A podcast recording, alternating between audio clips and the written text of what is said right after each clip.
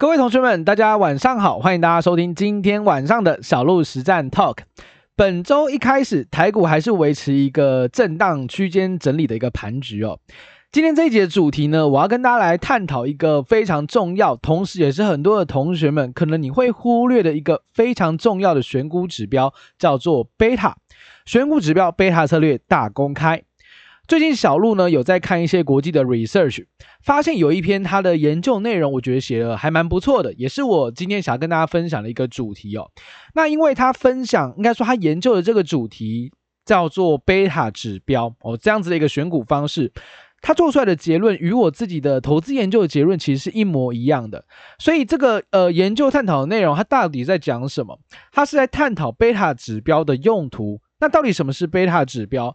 这个指标真的能够帮助你去提升你的投资绩效吗？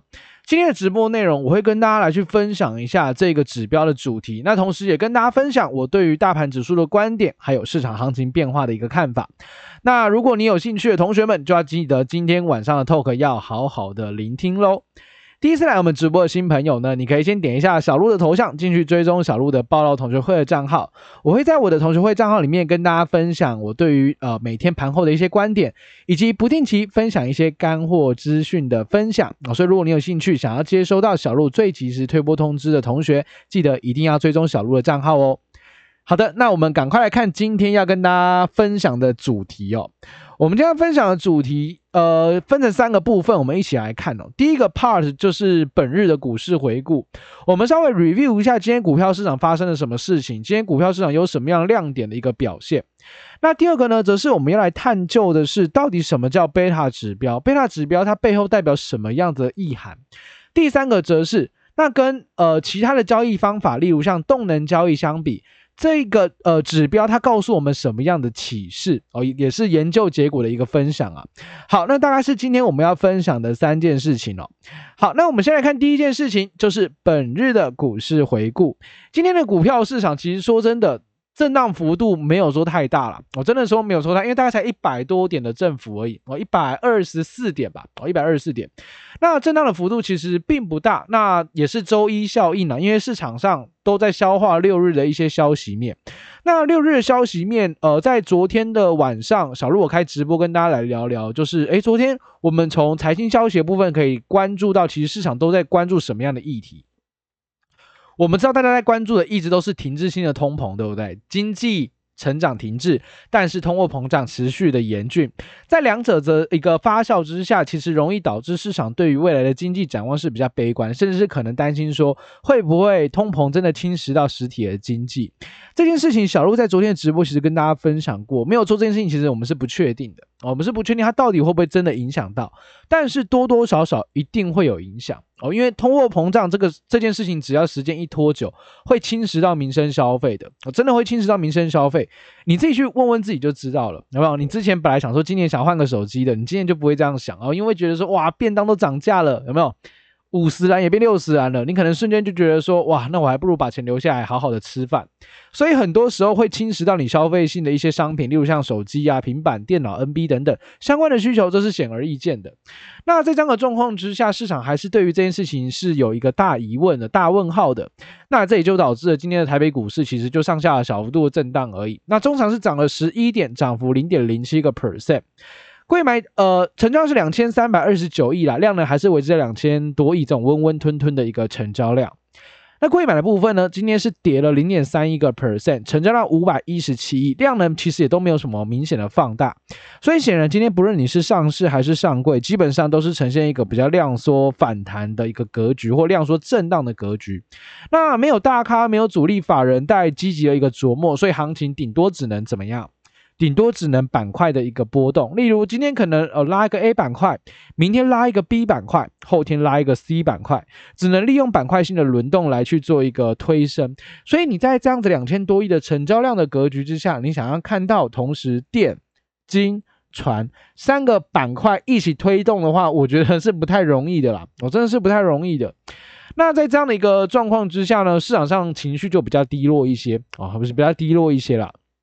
好，那技术线图的部分，其实我们再稍微 review 一下，可以发现哦，我在昨天的直播是不是提醒大家，多方如果真的要展开攻势的话，什么时间点最有机会？我觉得最有机会的时间点在礼拜三，在礼拜三啊，小路，礼拜三这件事情是怎么推论出来的？我在昨天的直播也跟大家提过一件事哦，因为礼拜三的时候，我们的十日线跟二十日线，它的扣底值都会扣在 peak 点，也就是扣在波段低点的位置。显然，届时的五日线、十日线、二十日均线都有机会伴随着。扣底值相对低的优势往上去做走平，甚至上弯，这会给予多方的反弹行情一个呃还不错的一个助涨力道。所以我认为，如果多方真的要攻的话，礼拜三的企图心要拿出来哦，礼拜三这个企图心一定要拿出来，它才有办法带动指数出现一个更加漂亮的一个反弹。所以我觉得礼拜三是一个时机点呐，哦，真的是一个时机点。那加指数部分今天还是受制在月线之下。那贵买指数的部分呢？贵买指数其实。最近来讲，都其实还有比加权比较强一些哦，因为它是连续四天站上了月线。不过整体来说，还是在相对低档震荡打底的一个状况哦，还在做震荡打底，还没有一个比较表态的带量长红 K 棒拉出来。所以这个地方一样，先看低位接的震荡盘整哦。那既然它已经成为震荡盘整，慢慢的脱离盘整偏空的疑虑，那么接下来就关注一下市场上能不能有一个比较显而易见的带量红 K 往上推。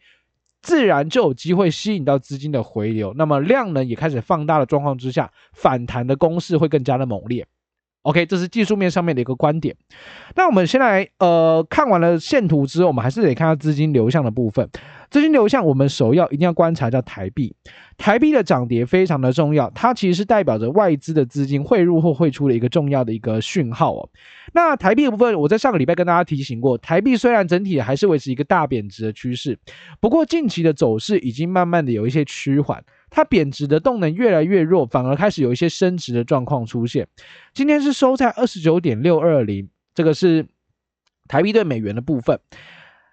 二十九点六二零这个位置，其实就大概是月线附近的一个支撑哦，月线附近的支撑。如果这个地方它成功的跌破二十二十九点六二零，也就是月线的话，那代表说它短线的贬值趋势已经遭到改变，就有机会维持一个呃转强升值的态势，去测试季线。二十八点九五四元，所以目前大概呃二十九点六的台币，大概呃现在持续了一段时间了，二十九点多，我这个地方持续了一大段时间。不过目前看起来斜率跟这个呃行情的趋势方向确实是有一些扭转的。那只要台币有升值的话，代表说外资的资金是有汇进来台湾的，自然有利于台股继续往上做一个反弹跟攻击。同时，如果你有在做呃外汇的观察的话，你会发发现到最近的美元指数开始做一些明显的回落。美元指数只要回落，代表什么？代表新兴国家股市的提款的动能就会趋缓，所以你会发现最近外资开始回来买了，你会发现外资的期货多单也开始加码了，这就是资金没有持续性的外流，而且代表着新兴国家股市可能会迎来一波反弹的一个重要的讯号。我从资金流向的部分，我们可以观察美元指数得到这样子的一个结论。那今天的呃现货的部分，法人是怎么操作的？外资今天买了二十点三亿。哦，外资小买了，虽然买不多哦。那投信比较大力哦，投信今天买了二十六点八亿，好久没有看到投信买了二十几亿了。虽然他目前呃应该是满手套牢的，但是他在相对低档的位置是愿意丢真金白银进场加码捡便宜，显然他认为这个地方直稳反弹的契机。还是非常的高的，所以这个地方它是有进场做一个加码的动作。那我们的关谷券商今天也进场加码了十一点八亿。整体来说，我们的内资不论是投信或者是八大行库，目前的持股水位都是在近年来的高点，所以他们目前满手都是股票的状况之下，这个地方下档会有内资的撑盘哦，来做一个外资卖压的对抗。那目前看起来，这个撑盘好像有撑住了。外资只要不再度大卖的话，这个地方行情就是在筑底，就是在筑底了。OK，好，这大概是从现货的角度来看是这样子，所以其实今天现货还不错哦，投信有继续做积极性的加码。好，那大概是呃资金流向搭搭配现货的一个角度哦。那第二个我们要再来看一下，那既然我们都知道现货开始有一些蠢蠢欲动的状况出现，诶啊，那期货嘞？期货的部分有没有积极的加码？上个礼拜五，外资的期货多单大幅加码，来到五千多口，对不对？今天有做一些小幅度的减码，它减码到四千零四十八口的净多单。那整体来说，净多单已经是为呃连续四天出现净多单是比较少见的状况，因为之前我们从二零一二零二零年的十二月之后，再也没看过净多单了。有没有印象？这两年外资全部都是留空单，有没有？对吧？所以这两年外资一直做空的状况之下。你都有点忽略说外资期货它也有可能做多的哦。那最近它已经示范给大家看，它没有要看空，它要做多哦，它要做多。虽然今天有小幅度的减码了，不过还是维维持在近期相对高的一个水位当中。那 Put Call Ratio 零点九七中性啊，没有太明确的方向性的一个选择权的筹码，所以从期权的筹码来看的话呢，今天算是一个呃中性小小小小偏空，因为它毕竟是偏多调节、偏空调节的格局，所以呃多单既然被减少了嘛，那当然要看个中性偏空哦，中性偏空来做解读，那跟现货中性偏多两者互相其实有点抵消，所以我觉得就是看中性筹码今天其实没有太明确的一个方向出来。我不是说一面倒的往多方推，也不是一面倒的往空方推，所以今天来看的话，比较没有明确的方向性哦。好，那今天盘面上强势的族群，我想同学们一定都知道嘛，有没有？航海王又回来了，长荣、万海、扬明哦，这个货柜三雄的部分，那还有像散装的裕民啊、惠阳，今天表现都不错哦，这是今天盘面上比较强势的航运族群。然后还有像是银行类股啊、显示器、手机制造等等，都是今天盘面上比较强势的产业。那比较弱势的产业是围绕在什么？围绕在主机板、电源供应器、自行车 TFT 的面板，还有 IC 设计等等。市场上目前基本上这个成交量，你我刚刚其实前面跟大家提过，你说你现在要看到电金传同时一起推是不太可能的。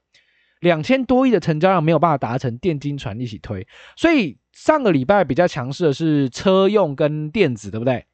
结果今天呢，今天就变传产比较强哦，这个资金就会是这样有点跷跷板了嘛，我真的是有点跷跷板的概念，所以今天的强势类股不代表它明天会续强哦，我们今天的弱势类股也不代表它会续弱，因为现在的行情没有量哦，没有量就只能维持一个板块上的轮动。哦，今天拉 A，明天拉 B，后天拉 C，就会有这样的状况出现。所以这代表什么呢？代表每个产业都有机会哦，但是也代表着你也不需要去过度的追高哦，因为现在是量能比较不充分的状况之下，个股续航力通常会相对来说比较差一些。这是目前盘面上你可以观察到量能比较萎缩的时候常见的这种盘势跟调性哦。好，这大概是今天的股市回顾。OK，那希望大家对于呃今天的股市掌握能够有更全面的了解。那我们来看第二件事情吧，也是今天我今天要跟大家谈的主轴啊。我们今天谈什么主轴？我们今天的标题是不是跟大家讲叫做贝塔指标、贝塔策略大公开？OK，哎，这个策略很重要。今天你有来听直播的同学，记得如果你手边有笔的话，或者是你有使用呃。电子做笔记的习惯的话，你可以稍微做一下。那尤其是你有在做策略的啦，如果你有在做策略交易的，你有在研究投资策略的同学，今天讲的内容你可以好好的仔细记下来，因为很神奇哦。你会发现这个指标可以快速立刻的改善你的投资策略的绩效。哦，OK，很神奇，我们一起来看一下。那今天第二点，我要带大家来探究叫做贝塔指标。很多的同学在选股的时候，一定会用什么？可能用本益比，对不对？可能用 EPS，可能用月营收，可能用法人买卖超、主力买卖超等等哦，非常多的指标，这是目前市场上非常常见的。但我觉得非常可惜的一块是在呃，我在观察啦，因为其实我蛮常收到书商寄给我的书，或者是我常常去书局呃去逛一下财经那一个柜位的。书籍哦，我发现蛮少书籍在探讨贝塔的策略，我觉得还蛮还蛮可惜的。因为其实如果你有在研究国际 paper 的话，你有看到国际论文的话，这个指标算是国际很夯，或者是已经流行一大段时间的一种选股的策略。但台湾的市场好像比较少人关注到这一块，我觉得蛮可惜的。那我觉得这个部分我们可以透过呃今天的直播来帮大家补足了，帮大家复习一下、学习一下，原来有这样子的东西。好，什么叫贝塔指标呢？所谓的贝塔指标，其实，呃，概念是这样子哦。贝塔指标它是一个数据，这个数据有可能有三种的，呃，应该有三种的一个负值，例如可能像大于一、等于一、小于一。基本来讲，有这三种基本的一个方，呃，一个方式，一个方向。那贝塔值的概念，其实就是去探讨说，这档股票它的波动度、它的兴奋的程度、它的活泼的程度跟大盘指数去相比，在一段时间内的大盘指数相比的话，两者之间去跑一个回归，去验证说这两者之间会不会彼此互相有影响到，这个东西叫做贝塔值。那贝塔值如果大于一的话，那代表什么？代表说这两个股非常非常的活泼，大盘可能涨一趴，它就会涨两趴。如果比如说贝塔是二的话，大盘涨一趴，它就是涨两趴，这个叫贝塔等于二。那什么叫贝塔等于一呢？贝塔等于一的意思就是说，这两个股它的波动度其实跟大盘相当，大盘涨一趴，它可能就涨一趴，概念有点类似于零零五零。OK，好，那再来贝塔小一呢？贝塔小一的意思就是说，它跟大盘的波动度比较没有这么的相关，可能大盘涨了一趴，它可能也不太会动；我大盘跌了一趴，它可能也不太会动。这种就属于比较低贝塔的股票，贝塔小于一的股票。OK，当然了，贝塔我刚刚讲的情况是比较极端的，就是贝塔真的很低哦，非常非常低，就是完全不理会大盘，就是大盘的涨跌跟它没有什么关系的这样子的个股，我就是属于比较低贝塔的族群哦。好，那贝塔你都大概知道了，那比较高的贝塔的股票跟比较低的贝塔的股票到底有什么样子一个差异呢？我们刚刚前面其实提到过，高贝塔这一个股票基本上就是它跟大盘的波动度相比比较高的。那在这样的状况之下，高贝塔股票，你可以联想到什么？你可以马上联想到，它就一定是热门的股票，它一定是那种成交量好几万张的那样子的热门股。那这样的热门股，你又可以联想到什么？你又可以直接把它 link 到它的筹码会相当的凌乱哦，因为会有非常多的散户在里面操作，所以高贝塔的股票通常就直接会连也后续一路往下推论，会延伸到它是一种筹码比较凌乱的个股，所以它的波动度程度比较大。哦，这是所谓的高贝塔比较容易出现的特质。那低贝塔股票指的是相对冷门的股票哦，相对冷门可能市场上没有这么热热络，或者是市场上可能没有很多人在讨论。那这类的个股，他们有个优势叫做筹码安定，因为散户根本不会想做这样的个股，所以基本上没有什么散户在里面，筹码就非常非常的安定。所以你会发现有一些那种听都没听过的大标股，它在飙出前三根、前五根涨停的时候，你会发现根本没有人知道它在涨什么。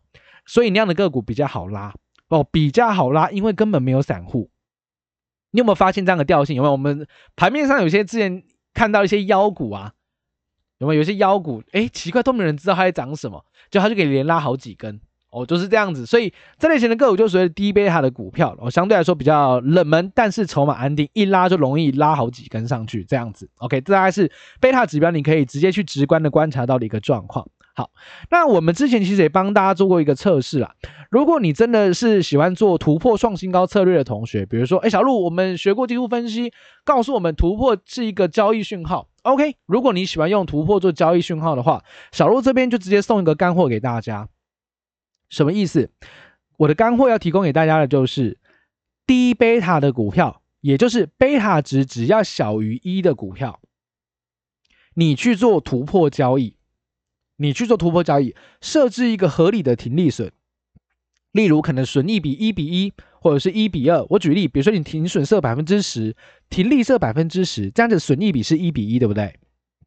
你也可以设置停损百分之十，停利百分之二十，这样的损益比是一比二。在这样的状况之下，你去做低贝塔股票突破创新高买进的策略，不要做任何的选股哦，你只做这件事情就好了。长期的绩效是正的，而且曲线表现还不错。如果你有能力写程式的同学，你听完这句话之后，请你等一下听完我的直播，你去写一个程式，马上就得到结论。哇，原来低贝塔的股票真的只要突破创新高操作，长期的胜率报酬率非常的不错，真的是这样子，真的是这样子。所以低贝塔的股票突破创新高，设定一个固定的停利损的一个操作，其实长期的绩效就不错了。长期绩效真的就不错，OK。那如果你是说小鹿，我想做那种高贝塔的股票，也就是比较热门的股票的突破创新高呢？那因为筹码比较凌乱，它的胜率、报酬率跟绩效整体来说都比这些低贝塔的股票突破创新高还要来的差很多，还要来的差很多，所以这个呃这件事情我有做过量化验证啊，这个是一个结论啊，这是一个结论，所以是有证据可以跟大家做说明跟证明的，所以这件事情呃没有什么好讨论的，因为毕竟它就是一个结果啊，毕竟就是个结果，所以在这样的状况之下，诶。如果你手中、你手边、你甚至你自己本身就是在做策略开发的，你已经有在想说，哦，我要怎么样子去研究我自己的投资策略。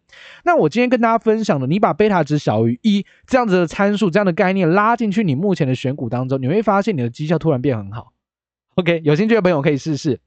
这个呃，这件事情我不止有在这个地方跟大家分享过了。我之前在大学授课的时候，我在成功大学授课的时候，然后我有在台大演讲的时候，其实我都有分享过这一些事情。哦，就是低贝塔的股票不要小看它哦，因为科学证明它的绩效是比较好的哦，绩效真的会比较好。OK，所以今天也送给所有同学们去学习啦。好，那大概是贝塔指标的一个简单的概念。好，那今天第三个，也就是我要分享那一份研究 paper 里面，它讲到一个非常重要的重点。OK，所以我们既然都知道说这些看起来波动度比较低的股票，好像比较有好绩效的状况。好，你可能觉得小鹿真的吗？来，我举一些实际的案例给大家去去思考，你马上就会觉得哦，原来是这样子。四月份的时候，我们的小鹿台股实战 App 里面，我们一直跟大家讲到的一个族群，因为一直选出来嘛，一直选出来，我们就只好一直看它。这个叫高尔夫球族群。高尔夫球族群的部分，我帮大家稍微 view 一下我们策略 App 里面选出的三档股票，它的它的贝塔值分别是多少？我们的 App 里面选出三档股票，我相信今天来听我们直播有一些是我们的同学啦，因为是一些是我们的学员。我们选出三档分别是民安、民阳跟智明，对吧？是不是这三档股票？OK，好，那先来看一下民安，民安的贝塔值只有多少？零点七五。所以一般的同学在这一波行情高尔夫球涨上来的时候，你根本不会注意到哦，因为它不是市场上喜欢的那种很热门的股票。但是你把线图打开来，哇，非常非常的强哦，还还最近还突破了一百块钱哦，非常非常强悍的股票，完全不甩大盘的下跌。八九二八的智明。这也是最近一直往上创新高的股票，贝塔值只有零点三九，不到一，对吧？这是是不是都小于一的？八四二零的明扬，它的贝塔值只有零点九三，一样不到一。所以你有没有发现，这些不到一的股票，反而在行情现在很震荡的时间点，提供给大家非常高且稳定的投资契机，是吧？这是我们讲到的高尔夫的部分。好，那我们再帮大家 review 到五月份，五月份我们的 app 一直选出来的，包含像什么？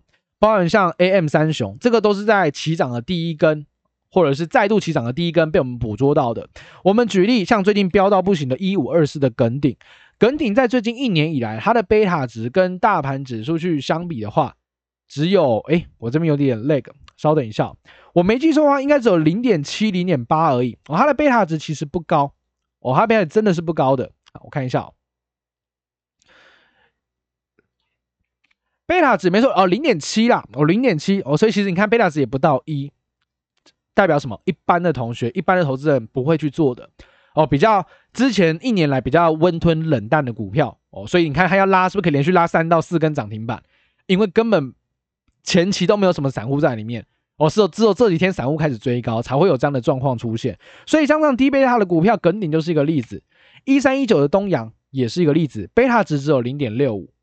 一五二二的提维西，贝塔值只有零点五二。你有没有发现，现在在标的股票，现在在涨的股票，很多都是贝塔值连一都不到的这种低贝塔的股票。所以，我们前面跟大家提醒到，你用低贝塔的股票去做突破的交易，你会发现，哇，真的诶，报酬率变好好，没有错，没有错，这样子做就对了。哦，这样就对。我们在四月份、五月份就举了这两个例子给大家看。那上个礼拜五，我们的 App 盘后选股的 SOP 交易哦，如果你是我的学员，你一定也知道，我们的 App 你按照 SOP 去做，你只会选出一档股票。这样股票今天就直接跟大家做分享，就是四四一三的飞宝企业。你可能会说，小路飞宝企业这这这什么鬼？这什么股票？股票叫什么名字不重要。哦，策略交易的重点是在于我们要根据 SOP，根据策略的逻辑去选出股票。这样股票今天开高之后震荡洗洗震一震，诶，呃尾盘就涨停板了。哦，尾盘就涨停板了。这档的股，这档股票的贝塔值只有零点零一，零点零一。所以你有没有发现？诶，对耶，贝塔值小一的股票怎么好像都比较会涨？有没有？对吧？虽然量能比较小了，量能小只会影响到你能够买的量，我不会影响到它到底会不会涨。很多的同学在买股票的时候，可能会陷入一种迷思，就是说小路这个量这么小，或量比较小的股票怎么办？量的大小不会影响它到底会不会涨啊。如果量大的股票真的比较会涨，那你就去买那个每天成交量几万张的那种就好了。对吧？它其实不会影响到会不会涨啊，它影响到的只是你的流通性。你可能遇到量比较大的股票，你可以买个十张、二十张；可是遇到量比较小的股票，你买个三五张就已经蛮多了哦。所以它其实只会影响到你的这个呃未纳量的部分哦，不会影响到股价的涨跌啦。哦，这跟大家做一个补充的说明。所以我们这里只是要跟大家证明是说，不论是高尔夫球，不论是汽车 AM 的部分，这一波飙起来的都是贝塔值小于一的股票。所以贝塔值小于一的股票真的能够比较好的投资绩效吗？是的，这个从历史还有从行情的部分都可以观察到这个现象哦。那回到我们的主题，第三个，那这样的一个状况，如果去跟动能交易相比呢？什么叫动能交易？动能交易的意思就是说，只去关注在市场的价量变化，然后有动能出现的时候，量能放大的时候开始去追哦，这叫做动能的交易。那这篇 paper 里面的呃两个两个学者，他们发现说，诶，不论你去考量这种呃贝塔啊，或者是你去考虑一些价值的因子啊，比如说什么本益比啊、股价净值比，还有像什么规模的因子，比如说你的市值啊、你的公司的规模等等，或者是流动性的因素，就是成交量的部分，你去考量完之后，你就会发现说，哇，这个贝塔的指标。它其实在这一在一系列的选股的参数当中，它其实重要性是非常非常高的。在十九个国际的股票市场里面，都分析出一模一样的结果。显然，这件事情不是走在股票市场美股里面发生，台股也有，哦，其他国际股市也有这样的一个状况。那在这样的一个呃行情之下呢，这个学者也做了量化实验哦，一九二六到二零一二，哇，将近一百年的时间点，哇，好久。他们去利用买进低贝塔的股票去测试看看绩效跟一般的股票比有没有比较好，答案是有的，而且不止比较好一点，是好很多，好非常非常的多。所以在这样的状况之下呢，我想跟大家分享的一个结论就是。